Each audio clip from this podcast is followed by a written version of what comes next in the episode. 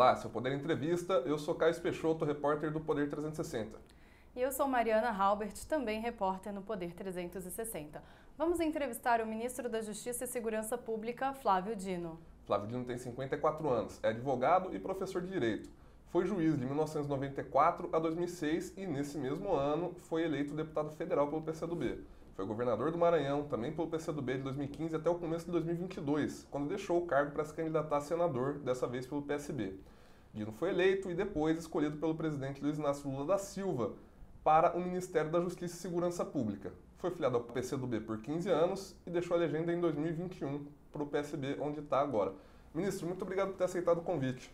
Muito obrigado a você, Caio. Quero cumprimentar a Mariana, todos aqueles que estão nos acompanhando. Agradecemos também a todos os web espectadores que assistem a este programa. Essa entrevista está sendo gravada no estúdio do Poder 360, em Brasília, em 11 de janeiro de 2023. Para ficar sempre bem informado, inscreva-se no canal do Poder 360, ative as notificações e não perca nenhuma informação relevante. Ministro, para começar a entrevista, a segurança da festa de posse do ex-presidente Lula foi, teve grande participação do novo governo. Na época vocês não eram governo ainda, mas também teve, a rigor, participação do governo antigo que não tinha ainda saído do poder. No dia 1 de janeiro, mais de 100 mil pessoas foram até a esplanada dos ministérios. Os extremistas de direita ficaram confinados na porta do quartel e no final não teve nenhuma cena de violência. Por que, que depois, no dia, da, no dia que estava marcada aquela manifestação, não foi adotada a mesma, a mesma estratégia? Foi adotada, caiu exatamente a mesma estratégia, ou seja, uma articulação institucional com quem detém a competência constitucional para fazer o policiamento ostensivo, ou seja, o Distrito Federal. Foi uma opção da Constituição, da autonomia ao Distrito Federal, que não existia anteriormente, e com isso o comando da segurança pública na capital do país compete às forças locais. Nós fizemos essa articulação para a posse, houve inclusive reuniões, governo, o novo governo, então futuro governo, com o GDF, e essas mesmas reuniões foram feitas agora. O que mudou em uma semana? Porque uma política, uma política que deu certo, uma estratégia que deu certo, e uma polícia que foi eficiente no dia primeiro e nos dias anteriores, inclusive, lembremos do atentado à bomba, e de repente, uma semana houve um colapso. A resposta é objetiva, simples e baseada no Código Penal. O que mudou é que no dia 8 de janeiro houve um golpe de Estado. Objetivamente falando, uma tentativa de golpe de Estado que foi frustrada. E quando eu falo golpe de Estado, pode haver alguma dúvida política, mas eu estou falando do Código Penal. O crime que está lá se chama golpe de Estado. Ora, no momento que tentaram depor um governo legitimamente eleito, no momento em que tentaram invadir e, portanto, impedir o funcionamento do Congresso e do Supremo, isto, tecnicamente, juridicamente, é um golpe de Estado. E essa foi a mudança. As forças de segurança é, partiram de um planejamento e este planejamento sofreu alterações entre o sábado e o domingo, e a investigação vai dizer os motivos pelos quais o que foi planejado e funcionou no dia primeiro foi alterado do sábado para o domingo e levou à situação que Isso nós vimos. estava pactuado antes, então? Sim, houve reuniões na sexta, no sábado. Quem pega o meu Twitter, a linha do tempo, vai ver eu tweetando sobre isto na quinta, na sexta, no sábado, sobre reuniões que houve, sobre orientações que ocorreram, reuniões bilaterais, em que cada um cumpriu o seu papel.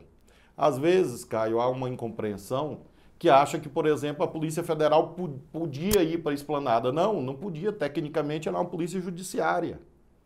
Não é papel dela, não tem legalidade.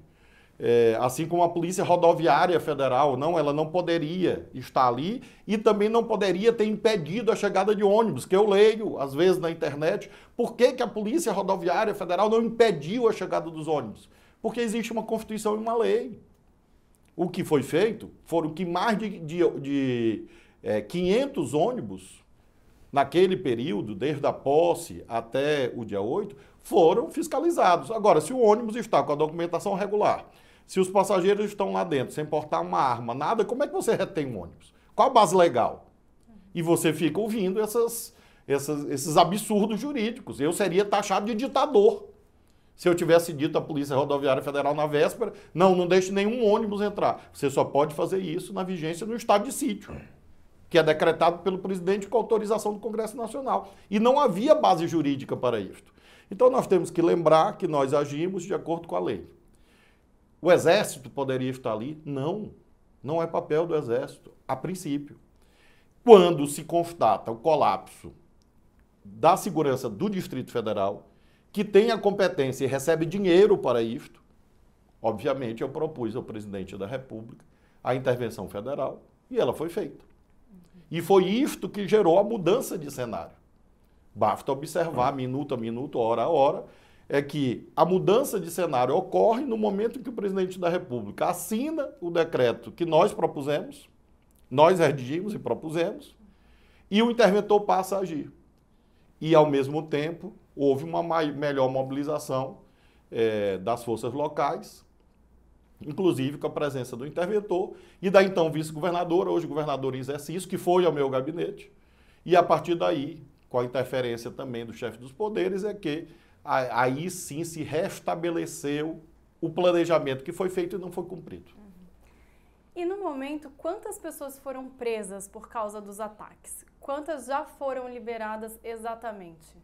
Nós tivemos na noite do dia 8, no domingo, é, cerca de 210 prisões, basicamente pessoas que estavam dentro do Congresso, dentro do Palácio do Planalto, dentro do Supremo, uhum. é, que entraram e que não conseguiram sair. Não obstante, agentes públicos tenham auxiliado e eles serão investigados e devem ser punidos. Houve é, a tentativa da nossa parte, já com a intervenção federal no DF, de efetuar a prisão em flagrante das pessoas que estavam no acampamento, no quartel-general do Exército, no setor militar urbano. Não foi possível fazer, isso é público e notório. Houve uma solicitação do Exército de que essas prisões em flagrante só ocorressem na manhã da segunda-feira. E aí houve a condução de aproximadamente 1.800 pessoas, que resultou na lavratura de 1.261 autos de prisão em flagrante, aos quais se somam as 209 prisões. Então, nós estamos falando aproximadamente, Mariana, de 1.500 pessoas presas, é, infelizmente. Eu não me situo entre aqueles que estão felizes com isto, uhum. mas digo que são prisões, além de serem legais, são prisões imprescindíveis, uhum. dada a gravidade dos crimes cometidos. Mas a lista de os nomes né, desses presos vai ser divulgada na íntegra, porque a Polícia Federal passou é, um dado, um número, a Secretaria de Administração Penitenciária acabou divulgando um outro número ontem e, e há uma dúvida sobre quem de fato foi preso, para onde foi levado, quem acabou sendo e solto. E até por quem foi preso. Isso, e até e, e, quem acabou sendo solto por diversos motivos, né, que não vem ao caso, mas assim, essa listagem vai ser divulgada? Há uma restrição, Mariana, oriunda da lei de abuso de autoridade, que explica uma certa dificuldade mas é claro que, mediante solicitação, nomes podem ser fornecidos. É, essa dificuldade de fechamento deriva de dois fatores. O primeiro é que a operação está se encerrando no momento que nós estamos gravando essa entrevista. Quer dizer, o último comboio uhum. é, saindo da Academia Nacional de Polícia é, está indo agora para a Papuda. E aí você vai ter a consolidação final.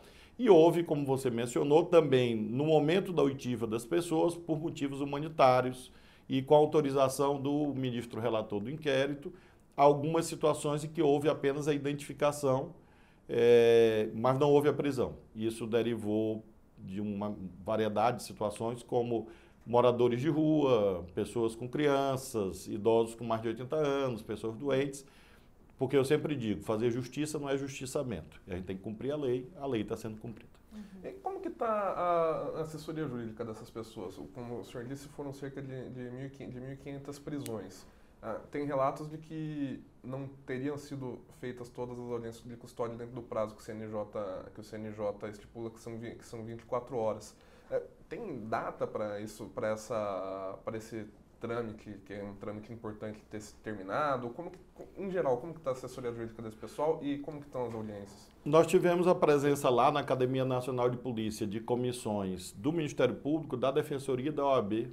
Todas atestaram que o tratamento devido estava sendo efetuado E as audiências de custódia são marcadas pelo Poder Judiciário. É claro que nós estamos falando da maior prisão em flagrante da história brasileira e provavelmente uma das maiores da história do mundo e da história mundial. Então é claro que o Poder Judiciário também vai precisar fazer um mutirão, que deve começar hoje, de audiências de custódia. E aí caberá a cada juiz decidir o destino de cada pessoa. É importante esclarecer isso a todos que nos acompanham que não é o governo, não é o presidente, não é o ministro da Justiça que define quem fica preso, quem fica solto e por quem, em quais condições e que lugar. Quem define isso é a Justiça, o Poder Judiciário. Então, o Poder Judiciário que diz quem fica preso, quem fica solto, para onde vai, se tem medida cautelar, se apreende, em que condições. Cabe apenas à Polícia Judiciária, que é a Polícia Federal, no caso, to é, tomar as providências e requerer medidas. Nós requeremos várias medidas já, inclusive novos mandados de prisão. Ontem mesmo nós já tivemos novas prisões, hoje haverá, amanhã haverá, até que se identifique toda essa cadeia criminosa que tentou dar um golpe de Estado no Brasil. Agora, ministro, é, a resolução do CNJ de, de alguma forma já foi descumprida por causa do prazo de 24 horas. E, e, e, considerando que foi uma prisão em massa muito grande, como o senhor tem falado, talvez uma das maiores prisões em flagrante, ter descumprido essa cláusula do CNJ e outras questões pode atrapalhar no, no, no julgamento, fazer com que essas pessoas acabem sendo liberadas quando deveriam é, ser mantidas presas? Não, Mariana, porque inclusive o Código de Processo Penal, quando trata da audiência de custódia, uhum. é, havia um dispositivo que determinava que a não realização da audiência de custódia implicaria automaticamente na soltura da prisão. E esse dispositivo foi suspenso pelo Supremo em sede de ação direta de inconstitucionalidade. Então não há é o que tecnicamente no direito a gente chama de prazo impróprio, né? um uhum. prazo sem sanção. Então, o prazo, claro, há uma situação objetiva que levou que em vez de 24 horas sejam 48. Mas isso não leva a nenhum tipo de nulidade, até porque haverá as audiências de custódia ao longo dessa semana, o, com a participação de dezenas de juízes. E aí cada juiz vai decidir se mantém as prisões, se solta, se impõe medida cautelar. Realmente aí não é uma decisão política. Uhum. Mas esse mero fato de horas é justificado exatamente pelo fato de nós estamos falando de aproximadamente 1.500 prisões em flagrante. Uhum. E a Polícia Federal informou que algumas pessoas com problemas de saúde em situação de rua e pais e mães com crianças foram liberadas, né, como o senhor já até mencionou. Em que situação essas pessoas foram detidas e há a informação de quantas crianças estavam nesse grupo? É, a gente está perguntando especificamente das crianças porque o artigo 230 do Estatuto da Criança e do Adolescente proíbe a detenção de crianças e adolescentes, salvo em flagrante ou com determinação judicial. Por que, que elas foram detidas junto com os pais e mães? Na verdade, eles não foram detidos. O que houve é que eles estavam no acampamento uhum. e quando os ônibus chegaram para tirar as pessoas do acampamento, de acordo com a determinação judicial, claro que os pais e as mães não iam abandonar suas crianças.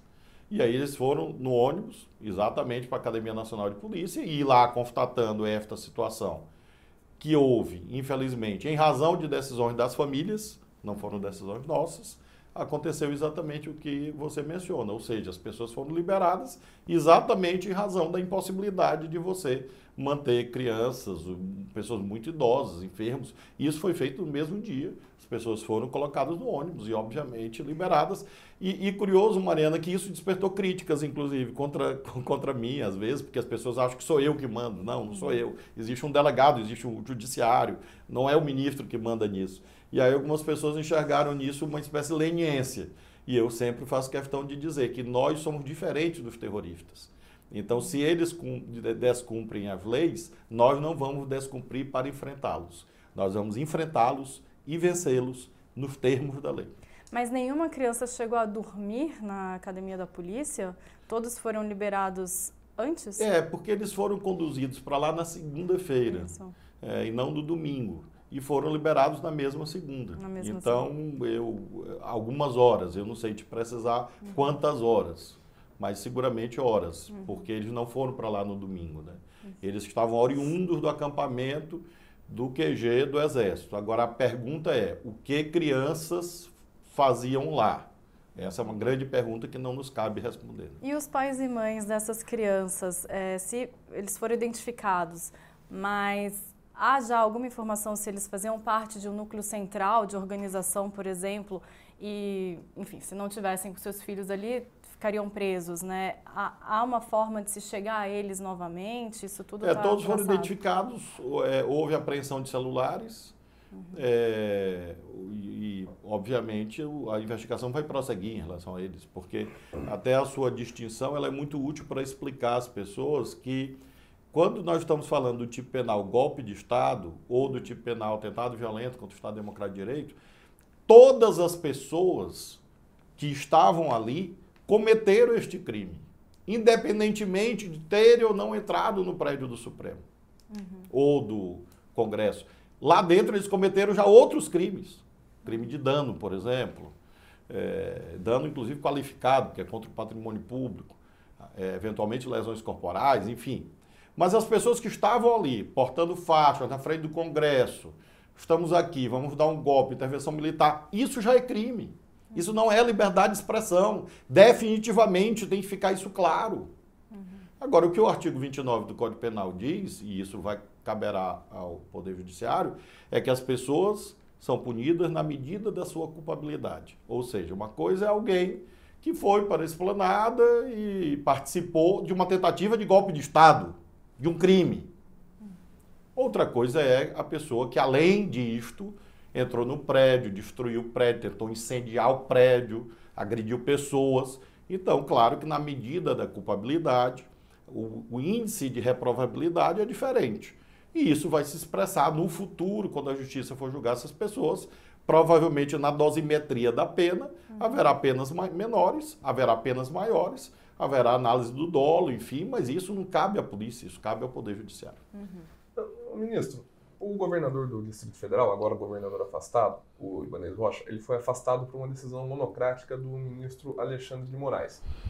Vários governadores vieram a Brasília no dia seguinte dos ataques dos extremistas e fizeram um gesto político muito forte contra os ataques. Que foram lá no Palácio do Planalto, se encontraram com o presidente Lula, com o presidente Arthur Lira e com representantes do judiciário e outros representantes da classe política. O senhor também estava lá.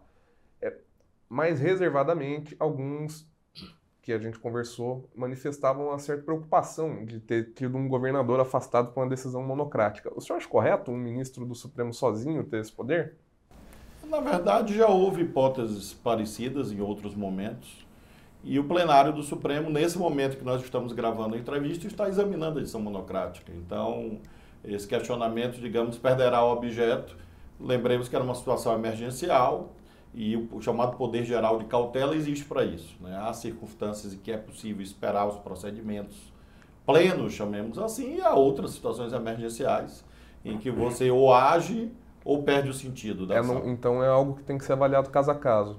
Claro. Nesse claro. caso, o senhor- Sim, o, O senhor, o chamado poder geral de cautela, que consta do Código de Processo Civil, ele é sempre caso a caso. nesse caso, o senhor, acha que- o senhor acha que, justifica, que justificava, que foi uma É, nós, nós estamos diante de uma situação inédita no Brasil. Eu não, não faço juízo eh, do ponto de vista legal em relação à conduta do, do governador Ibanez, porque não me cabe. Eu sou um agente eh, do- de um governo, governo federal, não faço julgamentos do Poder Judiciário. Então, quem vai responder essa pergunta é o plenário do Supremo. Nesse momento que nós estamos gravando, o plenário está apreciando decisão monocrática. E, e aí o Supremo vai responder essa indagação.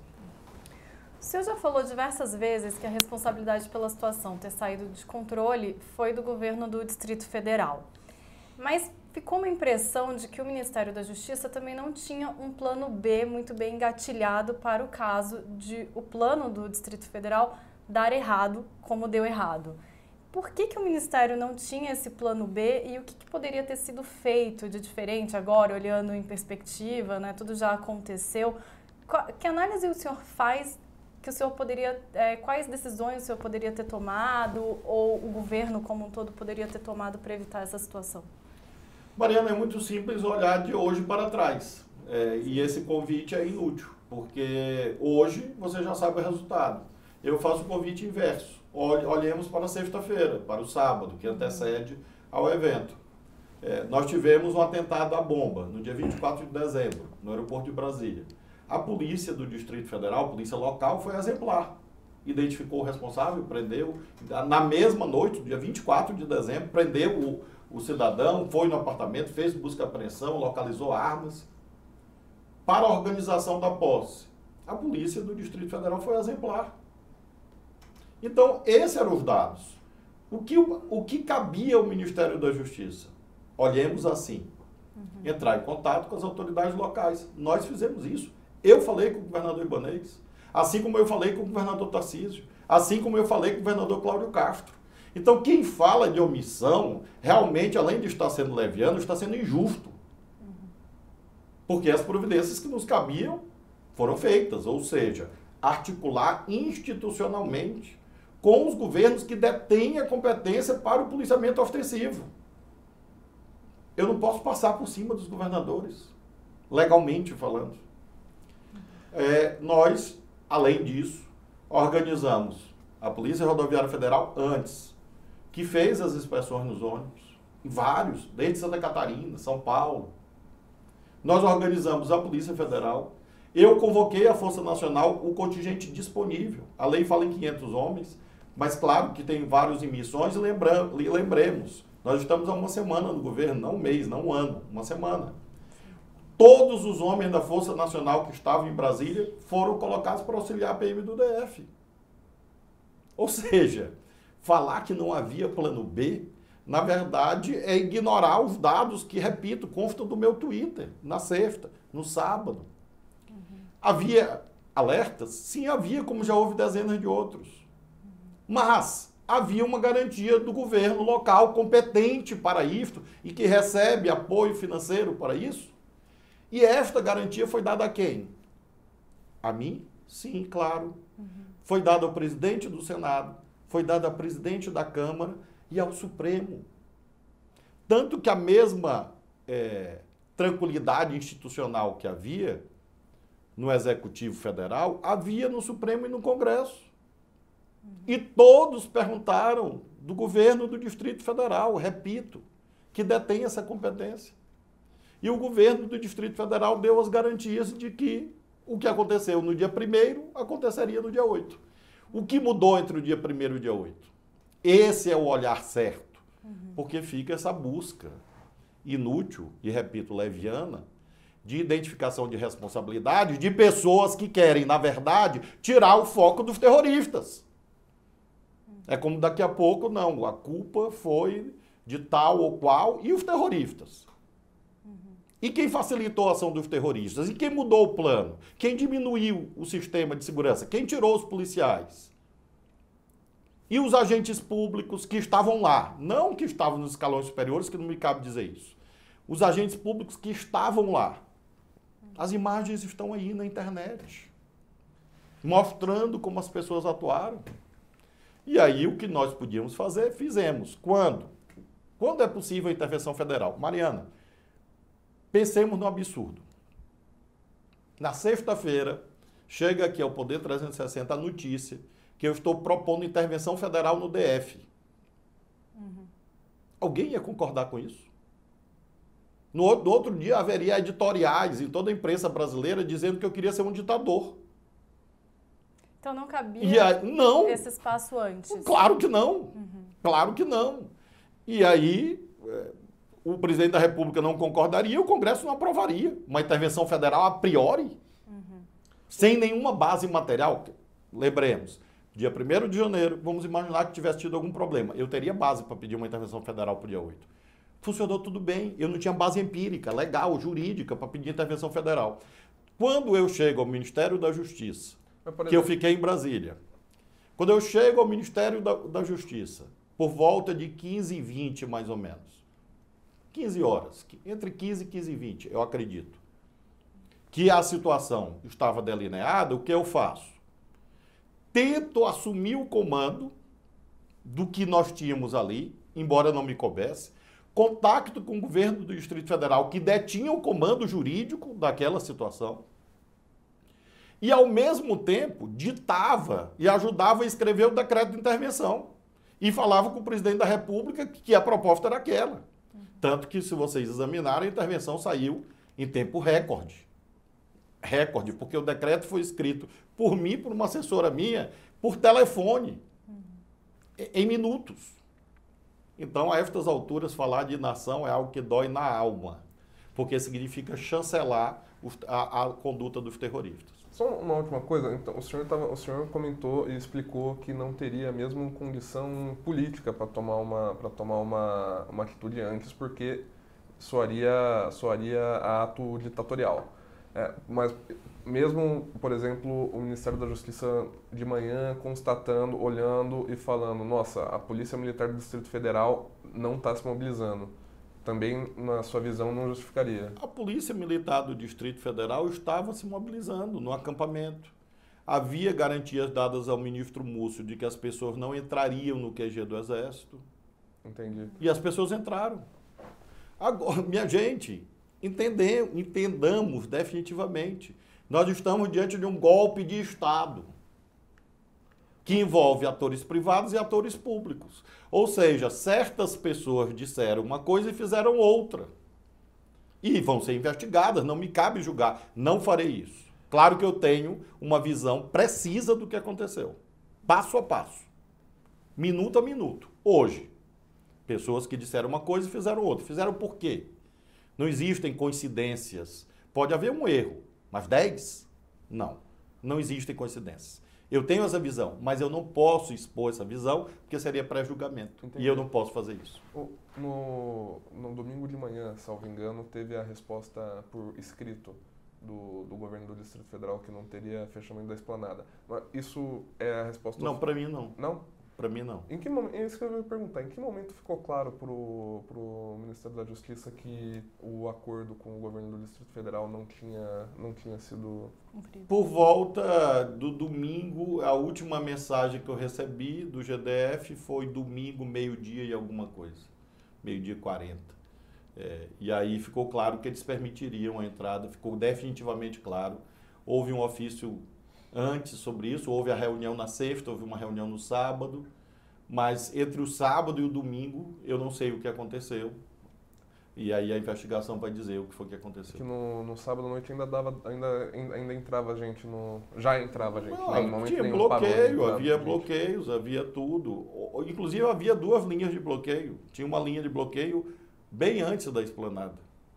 Por que, que essa linha de bloqueio não funcionou, enfim. Funcionou só para carros, no final das contas. Não sei realmente. Eu, eu, eu, realmente acho que aí a investigação tem que dizer a cadeia de comando, de onde surgiram as ordens, etc. Mas eu não recebi nenhum ofício do GDF comunicando que não fecharia ou que fecharia, enfim. Entendi. E, ministro, nas redes sociais há uma convocação para novos atos hoje, né? Nessa quarta-feira à tarde, em diversas capitais. A gente levantou que seriam em 25 capitais. E em Brasília, é, as pessoas que convocam para esses novos atos dizem que, o ato, que essas manifestações, enfim, serão, acontecerão na esplanada dos ministérios novamente. É, queria saber o que está sendo planejado para hoje, então, para conter, para que não se repita. A esplanada vai estar fechada para todo mundo, é, inclusive para pedestres dessa vez é, tem novas ações. Eu sei que o contingente policial está muito maior na capital, até por causa da vinda de muitos policiais para integrarem a Força Nacional. O que, que vai ser diferente hoje? Em primeiro lugar, essa providência que foi tomada à vista dos fatos. Uhum. Ou seja, houve uma grande colaboração dos governadores, o contingente da Força Nacional está ampliado e já está presente, inclusive. E nesse momento que nós estamos gravando, o, o interventor na segurança pública do DF na Secretaria de Segurança Pública do Distrito Federal, que é o lugar onde se planeja essas coisas, está fazendo uma reunião com a participação do governo federal, claro, como foi em todos os outros momentos, é, e estão definindo esse planejamento. Então, eu não tenho como te responder precisamente desse momento o resultado da reunião que está ocorrendo agora, conduzida pelo interventor federal na segurança pública, a governadora Celina Leão está no exercício do governo e a ela caberá a, a decisão final, claro, sempre nós estamos procurando isso. A PM do DF tem um novo comandante, então eu acredito que haverá é, um cenário bem diferente em relação ao cenário dia 8, porque as providências definidas serão efetivamente implementadas. Além disso, houve a reunião do presidente com os governadores. Ontem nós fizemos uma reunião em que se decidiu que a Advocacia Geral da União faria um peticionamento ao, ao Supremo. Foi feito esse peticionamento, houve decisão judicial, é, aí relativamente aos outros estados. Porque, novamente, volta ao, te, ao, ao tema que é importante explicar. Policiamento ofensivo não cabe ao Ministério da Justiça e Segurança Pública, e sim aos governos estaduais. Mas, Isso está no artigo 144 da Constituição. Mas com a intervenção, então, o senhor tem uma maior confiança de que as forças policiais no Distrito Federal, em Brasília, vão atuar da maneira que eles devem atuar hoje, pelo menos? A polícia do Distrito Federal é uma polícia de grande qualidade. Eu sempre tive plena confiança, porque o histórico é este. Uhum. O histórico é que a polícia do Distrito Federal é uma polícia atuante e qualificada. Então, o que houve ali foi um problema de comando. Uhum. Então, eu diria assim: até o domingo, 14 horas, eu tinha plena confiança na polícia do DF. Não só eu, o governo federal, o Supremo, a Câmara, o Senado, todo mundo tinha, porque é dever deles. Esta confiança, obviamente, se perdeu com a intervenção federal. É claro que o problema de comando que aconteceu naquelas horas, entre o sábado e o domingo, repito que a investigação vai dizer o que foi, uhum. esse problema está sanado, então eu creio que não teremos nenhum problema significativo em Brasília. Agora, por que eu usei a palavra significativo, Mariana? Porque é importante explicar que nós estamos enfrentando terroristas que, por exemplo, estão desejando praticar atos e contra torres de transmissão de energia. E aí o cidadão, a cidadã que está nos assistindo, imagina, não, vai botar dois policiais em cada torre de transmissão de energia do país. Isso, não tem como. Não há como. Então você tem que investigar os mandantes, os financiadores, para pôr fim a isso. E é preciso a sociedade repudiar plenamente uhum. e não cair no, na artimanha, no ardil dos terroristas, dos golpistas, que querem dividir responsabilidades. Eu vi isso no Congresso, na apreciação do decreto de intervenção. Uhum. Por que, que, a intervenção não aconteceu antes? Não aconteceu antes porque a Constituição não autoriza. Uhum. Não, não aconteceu antes porque o presidente Lula é um governo, lidera um governo que cumpre a lei. Uhum. E a gente não pode praticar atos ditatoriais e não faremos. Não passaremos por cima da autoridade dos governadores. Jamais faremos isso. O senhor mencionou a questão dos financiadores. Há uma expectativa de que as investigações já consigam chegar em alguns nomes é, de quem foram os mandantes ou de quem financiou esses acampamentos e os atos de domingo. É, em, que pé que está essa investigação? Já vai ser possível mesmo até o fim dessa semana? Pode levar um tempo a mais? O que, que... Nós já temos uma lista preliminar de, de financiadores. É, haverá a apresentação de medidas como eu expliquei, que competem ao Poder Judiciário. Uhum. É, essas medidas podem variar de, de grau, pode ser uma mera intimação para prestar depoimento ou pode chegar a medidas coercitivas. A Polícia Federal vai fazer esses pedidos, no caso ao Supremo, uhum. é, pela gravidade dos fatos, e o Supremo vai decidir esses pedidos. Ao longo desses, dos próximos dias, a previsão é que nós apresentemos mais ou menos uns 50 pedidos, porque nós, nós temos núcleos. Desculpa, nós temos o núcleo dos de... de medidas, de... porque os delegados vão definir e eu não posso é, definir o que o delegado vai fazer. Eu não me uhum. intrometo em investigação, Entendi. porque o delegado é que é o, é o Mas aí dirigente pode ser do desde inquérito. Uma, desde uma, de um Tecnica... depoimento a uma prisão preventiva. Sim, tecnicamente sim de acordo com o Código de Processo Penal, é isso. Agora, não é o ministro que define, e sim o delegado lá, que eu não sei o nome, porque não me cabe saber, que é o delegado que tem autonomia técnica para conduzir o inquérito.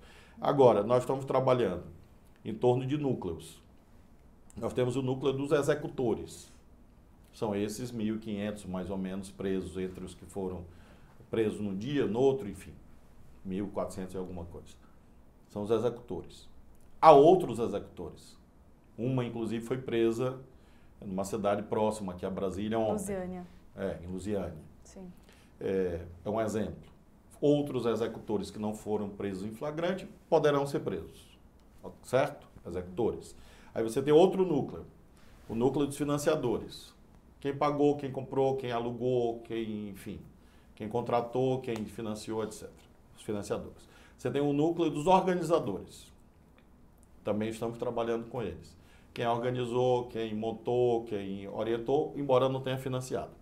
E você tem um quarto núcleo, que é o núcleo mais é, político, que nós estamos chamando dos incitadores. E aí entram várias categorias de pessoas que não tiveram a coragem, a dignidade de estarem presentes, mas que na verdade estão no itinerário criminoso. Porque foram mandantes, foram autores imediatos, não imediatos. Uhum.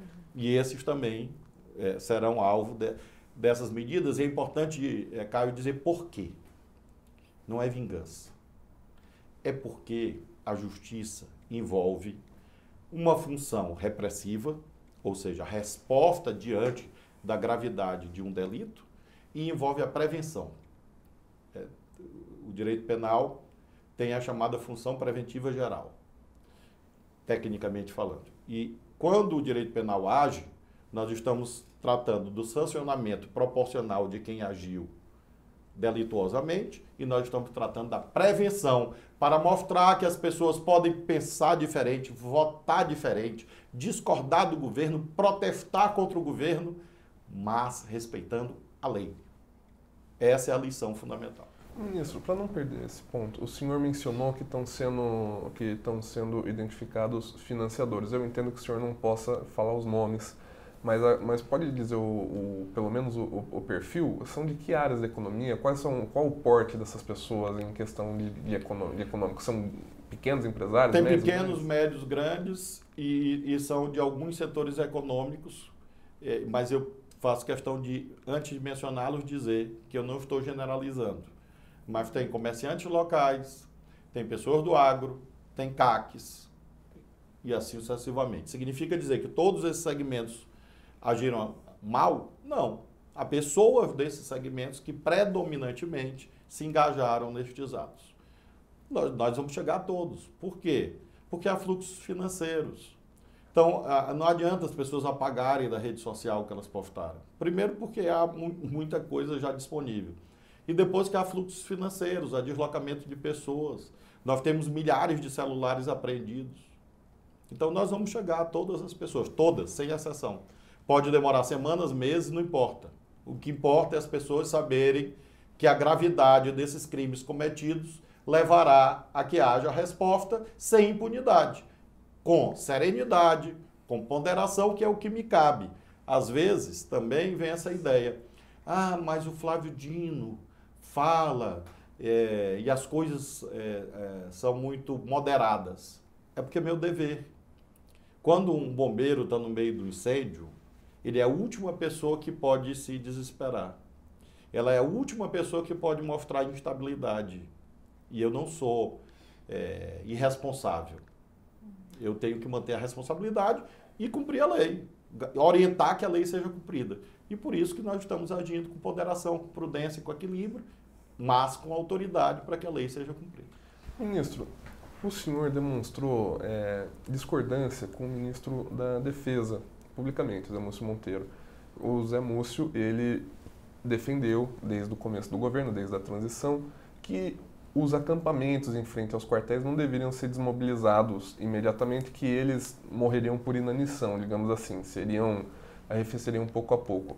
É, o governo errou na avaliação de adotar essa, essa política e o senhor acha que teria sido diferente se no, se no primeiro dia, nos primeiros dias do governo do presidente Lula, esses acampamentos tivessem sido dispersados? A minha visão sobre os acampamentos é pública, notória e reafirmo. Os acampamentos, em primeiro lugar, jamais deveriam ter existido. Comecemos daí. Porque eles eram ilegais desde a Gênese. E são inéditos, em larga medida. Quando que houve acampamento no setor militar urbano, em Brasília, cercando o comando do Exército Brasileiro? Sabe quando já aconteceu isso, Caio? Nunca. Só agora. Então, os acampamentos nunca deveriam ter existido. E eu sempre defendi essa posição pública e notória.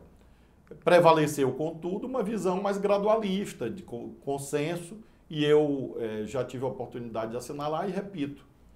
Eu não culpo o ministro Múcio por essa visão. Eu, eu acho que ele agiu de boa fé. Ele acreditou no que disseram a ele. É, mas ninguém pode ser culpado. Outro dia eu ouvi uma, uma frase dizendo assim: é, Flávio Dino foi ingênuo. É, ser ingênuo, eu até me orgulho de certas ingenuidades. Mas não é ingenuidade, é cumprir a lei. E no caso do ministro Múcio, ele agiu de boa fé. Agiu de má fé quem mentiu a ele. E por isso essas pessoas que são as responsáveis. E o, o senhor nomeou como o senhor e o presidente Lula, o senhor indicou para o presidente Lula como interventor o Ricardo Capelli aqui na segurança do Distrito Federal. É, ele vai ter autoridade real sobre, a, sobre as polícias? Porque isso é uma questão para governadores, inclusive, hoje em dia, sobre a, o grau de autoridade que os governantes conseguem exercer sobre os policiais. A intervenção é temporária, é uma intervenção que visa reorganizar e devolver ao GDF. Isso vai ser feito em poucas semanas. E o secretário Capelli, hoje interventor federal, é uma pessoa de grande experiência administrativa e os fatos estão mostrando que ele está agindo com firmeza, ao mesmo tempo conversando, dialogando. Tenho acompanhado, claro que ele se reporta à governadora Celina Leão, e, e com isso as medidas estão sendo tomadas, substituição de comandos, as ações que são necessárias. E em poucos dias, poucas semanas, a governadora em exercício vai ter a sua segurança pública de volta. E eu acho curioso, Caio, essas visões. Ah, mas deveria ser A, B ou C. Vamos olhar os fatos. Quando há intervenção e o secretário Capelli, com coragem pessoal, vai ele próprio para o eixo monumental, no chão, no meio daquela confusão, comandar a PM do DF, na prática, em, em diálogo, claro, com os oficiais que agiram corretamente, os que agiram corretamente, é que há o recontrole da situação, a volta do controle da situação. Então, eu diria que os fatos legitimam essa indicação. Pegando esse gancho, esse caso que aconteceu em Brasília, esses ataques, essa coisa horrível que teve aqui no domingo, ela abre uma janela de oportunidade para discutir reforma das polícias? Eu acho que nós temos um problema menos normativo e mais cultural. Nós temos um fato. O bolsonarismo, na sua versão mais extremista, mais golpista, penetrou fortemente nas instituições privadas e também nas instituições públicas não só no sistema de segurança, mas também no sistema de justiça. Esse é um fato inequívoco. E é muito difícil que o fenômeno cultural, e que tem até uma certa dimensão mundial, lembremos do Capitólio nos Estados Unidos, seja vencido apenas com lei. Acho que algumas leis devem ser mudadas, estou propondo, inclusive, a reformulação de alguma das leis, uma espécie de pacote da democracia, mas acredito que é um problema que não é apenas jurídico normativo. Ele é um problema, sobretudo, político, em que é necessário que todas as lideranças, não só do nosso campo ideológico, que apoia o presidente Lula, mas a, a, a, todos os campos políticos se unam em torno da defesa da legalidade, defesa da Constituição. E por isso que aquela reunião com os governadores foi de tanta importância. Ministro, eu estou olhando para o celular, me desculpe, mas é porque saiu agora uma decisão do ministro Alexandre de Moraes acatando o pedido que a AGU tinha feito em relação às manifestações marcadas para hoje. Em resumo, pelo que eu pude ver aqui, o ministro proíbe, é, acata o pedido para que não haja interrupção de trânsito, para que as pessoas não façam é, essas manifestações como foram feitas no domingo. É, o senhor acha que esse é o caminho? Não, proibir essa, essa, essa... Veja, Mariana, nós temos uma cláusula constitucional que garante a liberdade de reunião. Uhum. É, não é possível a nós, no regime democrático, impedir absolutamente uma manifestação. Nós estamos numa democracia e tem uma Constituição. E acho que essa decisão do ministro Alexandre obedece a essa ponderação. Ou seja, não, não pode haver a proibição, pura e simplesmente, nem nós pediríamos, nem ele faria isso, porque nós conhecemos a Constituição. E, por outro lado, também não é um liberou geral. Então, acho que são regras que ele impôs na decisão e essas regras são úteis, sem dúvida, reforçam a necessidade de todos os agentes públicos é, e da sociedade. Uhum. Repito, eu não sou contra a manifestação. A pessoa tem o direito de não gostar do governo. Uhum. Tem o direito de dizer publicamente que não gosta do governo. O que ela não pode é destruir, matar, porque ela não gosta do governo. Uhum. Imagino que a linha do, da decisão do ministro de Alexandre, Alexandre Moraes seja essa. E é claro que eu concordo com, uhum. com essa decisão. E para a gente avançar, é, o ministro da Casa Civil, Rui Costa, defendeu que sejam impostas restrições a candidaturas de militares e integrantes de forças de segurança. Nas palavras dele, é, abrindo aspas, quem perde a eleição volta como militante político partidário para dentro da instituição. Não é mais a mesma pessoa. Fecham aspas. O senhor concorda que é necessário vedar esse tipo de candidatura?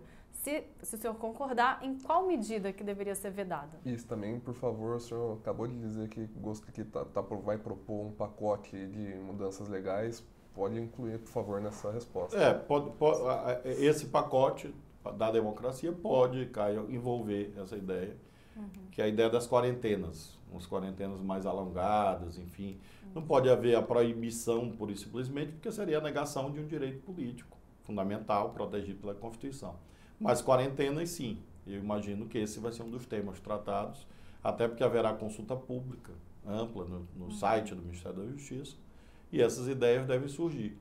E, dada a atual conjuntura, porque acho que as leis são moldadas por uma abstração, mas também pelas necessidades práticas.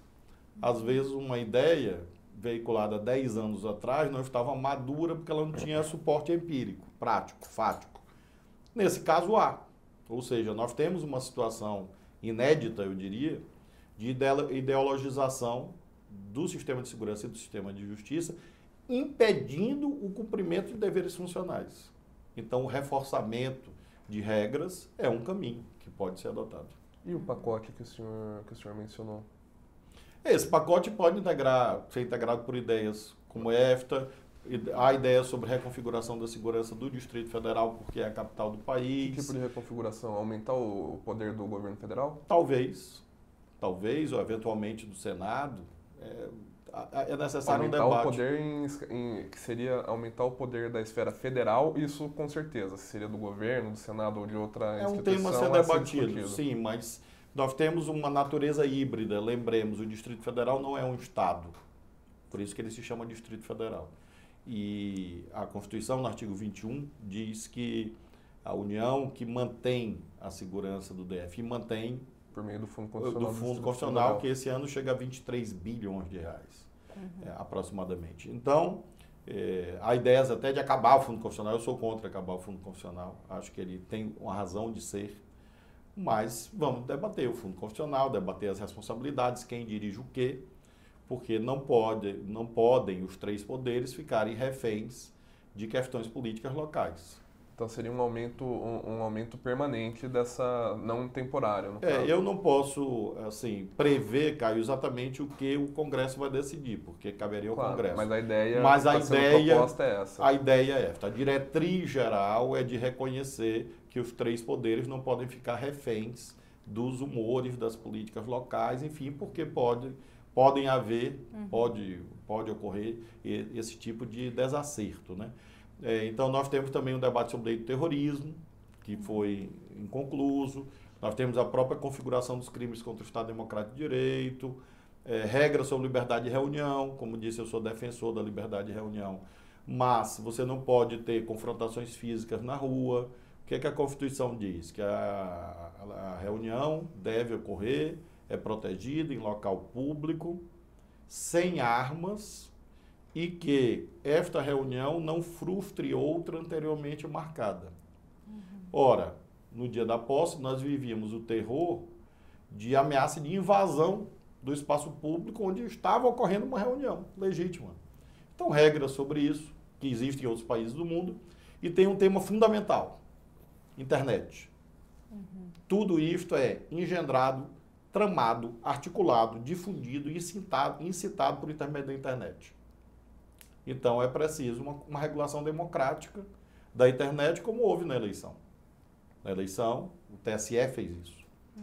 Talvez uma lei, mexendo, ampliando, porque uma pessoa não pode usar a internet para fazer atos que, se fosse no meio da rua, ela não poderia fazer. Uhum. Alguém pode colocar uma banca física na esplanada dos ministérios e dizer assim: ensina a fabricar bombas?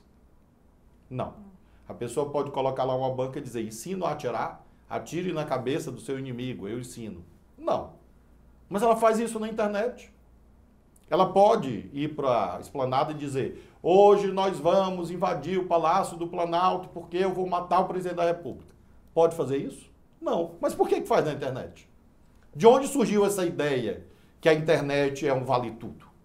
Então, é um tema fundamental para a democracia no planeta e é um dos temas que deve ser debatido. Quando que o senhor pretende mandar essa proposta para o Congresso? Antes do início da legislatura. Nós Nas teremos duas semanas, semanas. claro, semanas. Vamos ouvir especialistas com velocidade, consulta pública, porque é um pacote focado no enfrentamento de um fenômeno novo.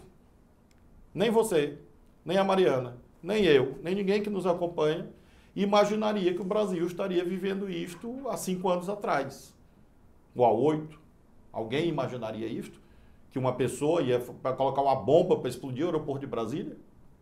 Que alguém invadiria e destruiria o Supremo Tribunal Federal? Alguém imaginaria isto? Não. Então nós estamos diante de um fenômeno novo, que não é só brasileiro, infelizmente. E quando você tem novas necessidades, você tem que ter novas respostas para enfrentar essas necessidades históricas. O ex-presidente Jair Bolsonaro, ele teve apoio maciço nas polícias, nas forças de segurança em geral e inclusive principalmente nos baixos, mas no, nos baixos escalões, mas nas forças armadas de forma geral. Esse caso que aconteceu no domingo, esse ataque ao Planalto, ao Congresso, ao Supremo e os seus desdobramentos, ele dificulta mais a interlocução do atual governo com esses setores? Eu acho que ao contrário, facilita, porque mostrou àqueles profissionais sérios, que, é, que são a imensa maioria, de que isto é deletério, que isso é nocivo. Então, eu creio que, é, nesse sentido, se, se mostrou que o afastamento dos trilhos da legalidade é um péssimo caminho para essas instituições. Então, creio que se produzir uma grande união nacional na política, entre os três poderes, entre as três esferas federativas e mesmo dentro dessas comunidades profissionais a que você se refere, há essa visão de que as forças de segurança, as forças armadas, não podem ser estimuladores, incentivadores, abrigadores de criminosos. Eu acho que essa visão é muito clara, majoritariamente hoje nas polícias e nas forças armadas, e acredito que isso, infelizmente, por esse caminho, muito infelizmente, mas vai ajudar na interlocução de mostrar, olha no que dá. Eu disse em 2016, no período do impeachment da presidenta Dilma, está registrado, portanto, há sete anos atrás.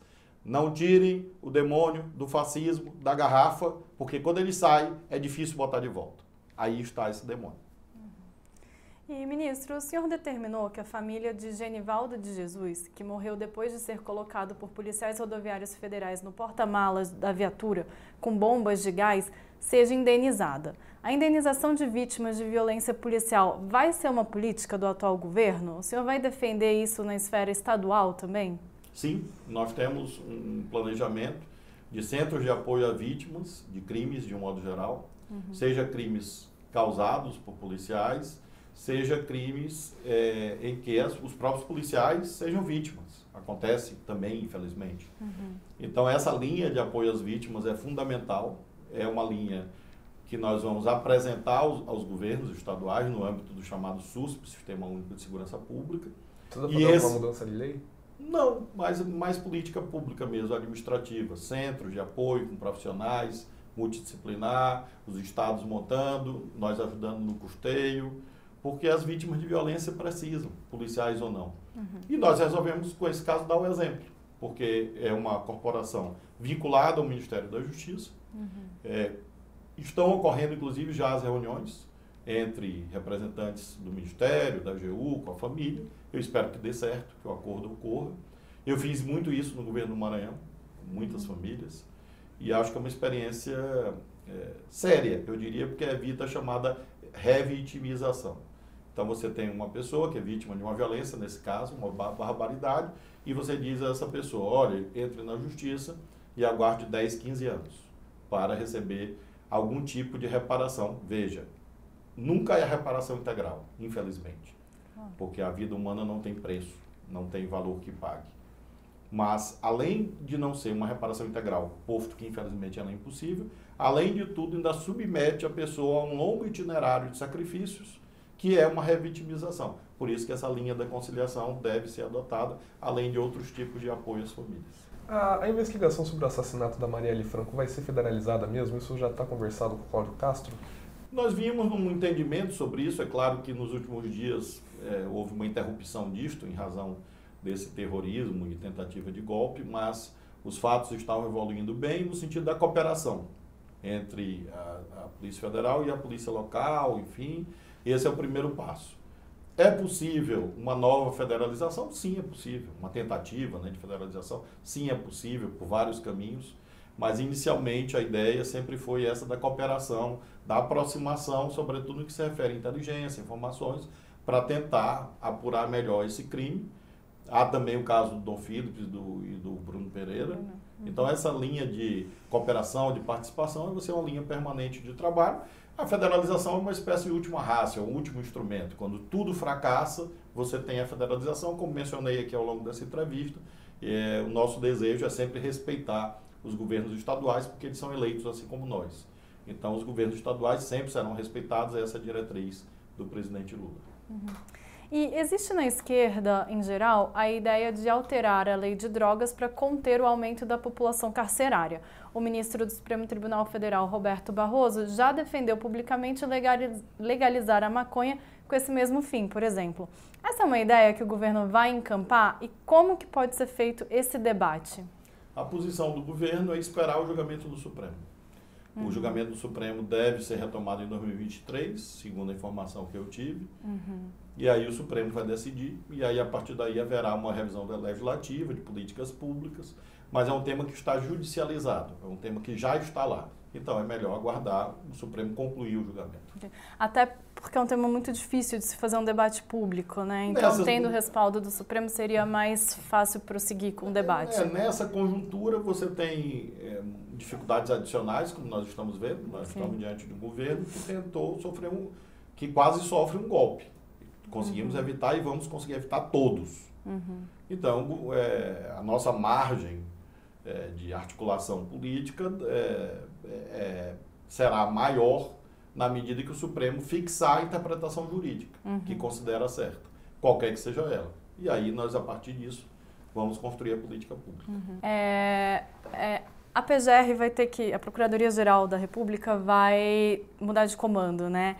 É, ainda esse ano, mais para o fim do ano. Queria saber o que, que o governo, como que o governo vai escolher o nome, como que vai ser traçada essa substituição do atual PGR?